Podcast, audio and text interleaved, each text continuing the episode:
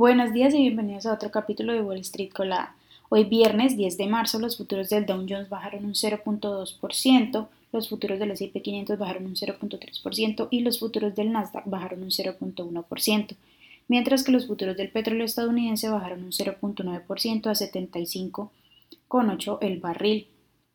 Por otra parte, los futuros del Bitcoin bajaron un 2.97%.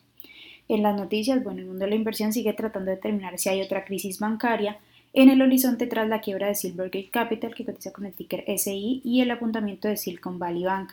El temor se extendió rápidamente en el mercado en general, lo que empujó el sector del índice financiero del S&P 500 un 4% a la baja el cierre del jueves. Silicon Valley Bank, que cotiza con el ticker SIVB, está en graves problemas, lo que aviva el temor de una corrida bancaria. Las acciones de la compañía bajaron un 60% el jueves y han bajado otro 40% adicional durante el pre-market. Esta semana la compañía vendió 21 mil millones de dólares en participaciones con una pérdida de 1.8 mil millones. También informó que obtuvo 500 millones de General Atlantic, una empresa de capital de riesgo.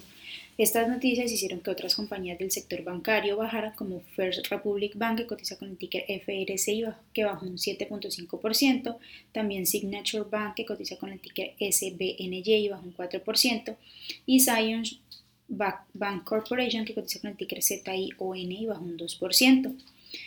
Por otra parte, las nóminas no agrícolas de febrero aumentaron a 300 11.000K frente a los 223.000 esperados por, el, por los analistas, pero fueron menores a los 504.000 de enero. Por su parte, la tasa de desempleo se situó en 3.6% frente al 3.4% esperado y el 3.4% anterior.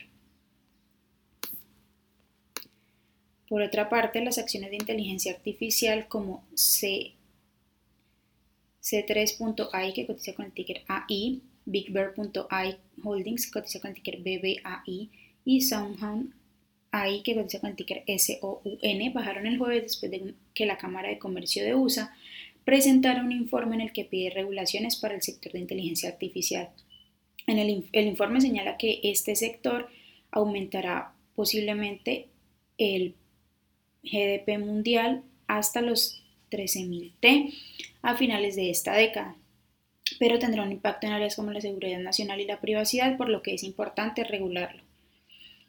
El presidente Biden ha dado a conocer su plan de presupuestario que pretende recortar el déficit federal en 10 años. La propuesta incluye un impuesto mínimo del 25% para los multimillonarios, la revisión de algunos recortes fiscales de la era de Trump, una tasa más alta de impuestos a sociedades, entre otras medidas. en otras noticias, las acciones de Oracle, que cotiza con el ticker R ORCL bajaron un 4.9% tras no alcanzar los resultados esperados. La compañía reportó ingresos de 12.4 mil millones versus los 12.42 mil millones esperados por los analistas.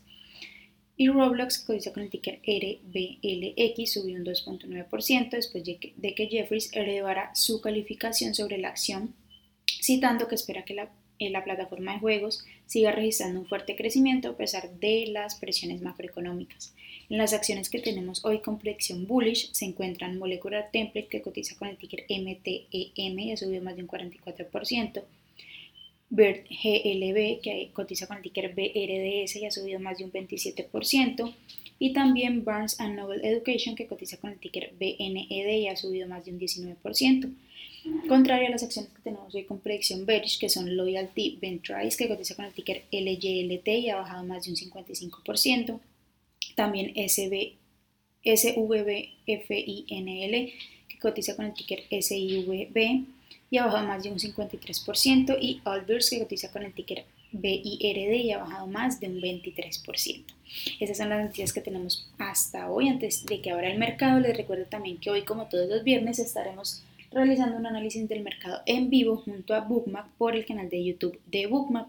Van a poder encontrar el enlace en todas nuestras redes sociales, así que les extendemos la invitación para que nos acompañen.